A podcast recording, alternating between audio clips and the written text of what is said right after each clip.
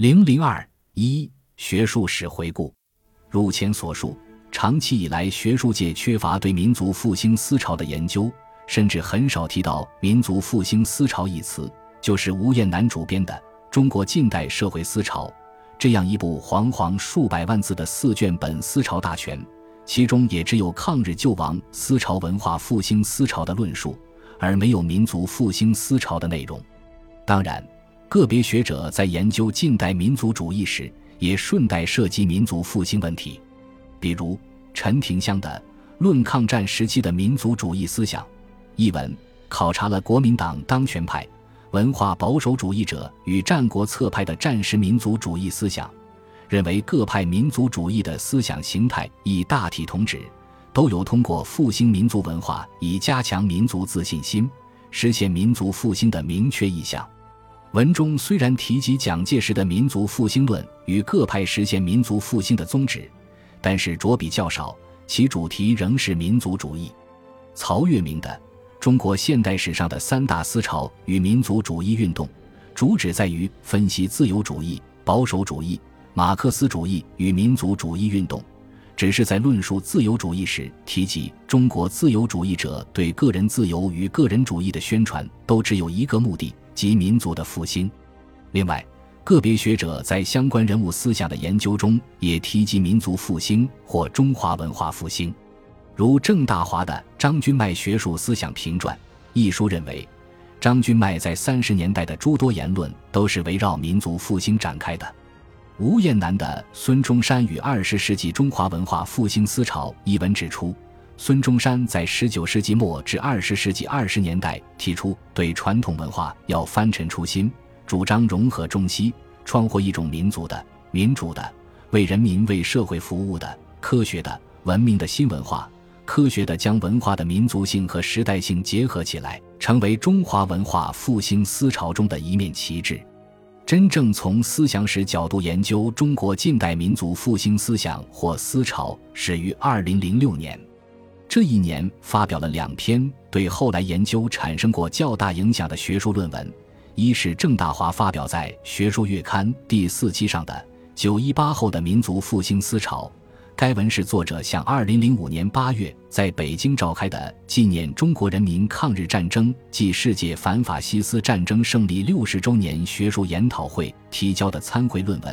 一是黄兴涛、王峰发表在。中国人民大学学报第三期上的《民国时期中华民族复兴观念之历史考察》，此后，尤其是中共十八大后，习近平提出中国梦以后，近代史学界研究中国近代民族复兴思想或思潮的成果逐渐增多。近代史研究二零一四年第四期还专门编发了一组《中国近代民族复兴思潮笔谈》，刊出郑大华、金冲吉、罗志田、黄兴涛。郑师渠、郭双林、于祖华、王先明、荣维木等人撰写的九篇文章。这年的十月十八日至二十日，中国社会科学院中国近代思想研究中心与西北大学合作，在西安共同主办了以中国近代民族复兴思想和实践为主题的第五届中国近代思想史国际学术研讨会。来自海内外的七十余位专家学者出席会议。会后，一大批参会文章相继刊出，极大地推动了中国近代民族复兴思想或思潮的研究。概而言之，截至二零一四年底，发表或出版的有关民族复兴的成果，不包括未公开发表或出版的博士、硕士学位论文，主要涉及以下一些内容：第一，中华民族之观念的形成研究。我们要研究民族复兴。首先，必须研究作为民族复兴之主体的中华民族这一观念是怎样形成的。换言之，研究中华民族观念的形成，是研究民族复兴的基础或前提。实际上，中华民族观念的形成过程，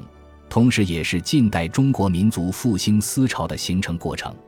因为中华民族形成虽然很早，但民族的自我意识十分淡薄。借用费孝通先生的话说。古代的中华民族是一个自在的民族实体，而不是一个自觉的民族实体。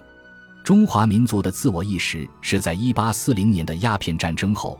尤其是一八九五年的甲午战争后，随着中华民族危机的日益加深而逐渐形成的。近代史学界最早对中华民族观念之形成开展研究的是中国人民大学的黄兴涛教授。二零零二年，他在香港《中国社会科学评论》创刊号上发表长篇论文《民族自觉与符号认同：中华民族观念的萌生与确立的历史考察》，以“中华民族”一词的出现、内涵的演变及其传播为线索，对清末民国时期中华民族观念的萌芽、形成、变异和认同的重要历史过程，首次展开了全面深入的自觉探索。对各个时期体现或影响这一观念的关键因素，如体制、政策、代表性人物的思想与著述活动等，进行了较为系统、简明的梳理和分析，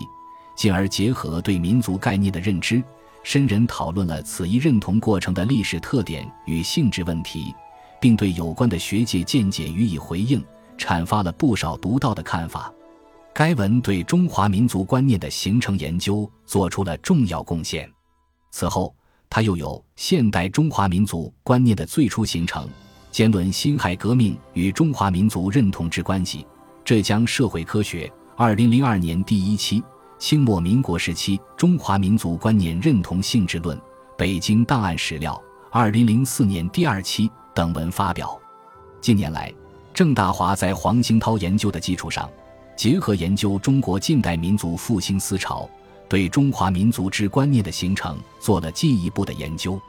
二零一三年，他在《民族研究》第三期发表《中国近代民族主义与中华民族自我意识的觉醒》一文，认为中华民族这一表示中国境内各民族是统一的民族共同体之观念，从提出到确立，再到被各族人民普遍认同，与中国近代民族主义的兴起、发展和高涨有着非常密切的关系。具体来说，清末民初是中国近代民族主义的兴起阶段，也是中华民族观念的提出和使用阶段。最早提出和使用这一观念的，便是最早引进和介绍西方民族主义的梁启超。一九零二年，梁启超在《论中国学术思想变迁之大势》一文中，首先使用“中华民族”一词。在清末使用“中华民族”一词的，还有杨度，《金铁主义说》。一九零七年和章太炎《中华民国节》一九零七年，中华民国的成立，尤其是孙中山在《临时大总统就职宣言书》和《中华民国临时约法》中提出的“五族共和、五族平等”的建国主张，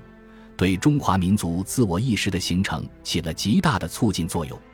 五四前后是中国近代民族主义的发展阶段。受第一次世界大战后民族解放运动和民族自觉理论的影响，这一时期民族主义的理论构建是民族自觉。在民族自觉理论的推动下，中华民族这一表示中国境内各民族是统一的民族共同体之观念，开始为越来越多的人所接受和采用。当时活跃于中国政治和思想舞台上的三大政治力量或政治派别，即以孙中山为代表的国民党人。以李大钊为代表的早期共产主义者和以梁启超为代表的研究系知识分子，对接受和使用中华民族都有一定的自觉性。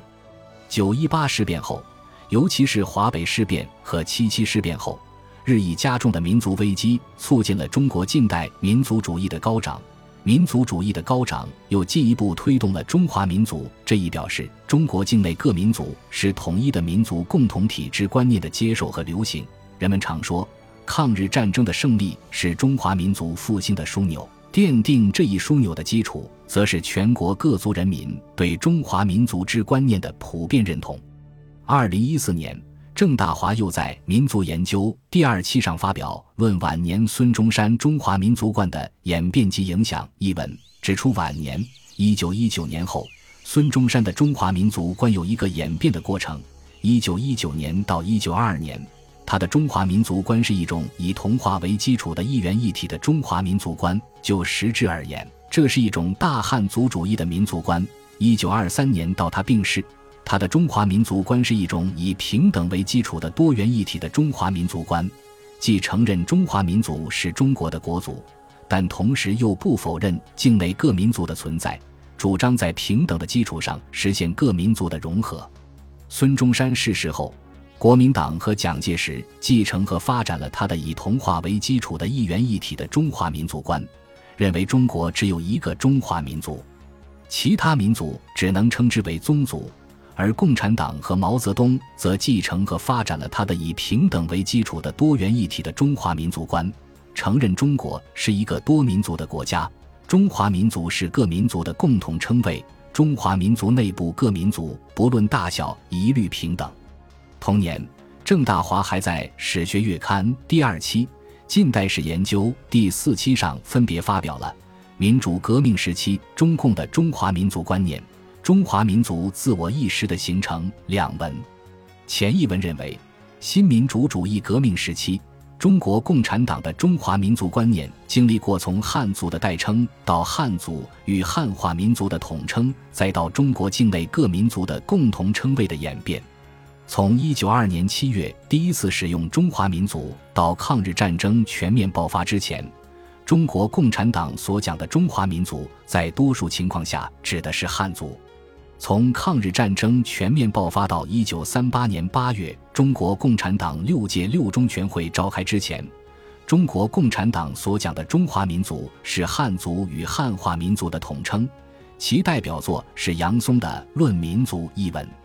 一九三八年九月召开的中国共产党六届六中全会，在党的中华民族观念的演变和民族政策的形成中具有十分重要的意义。而一九三九年十二月，毛泽东在中国革命与中国共产党一文中对中华民族的论述，则标志着中国共产党的中华民族观念的最终形成。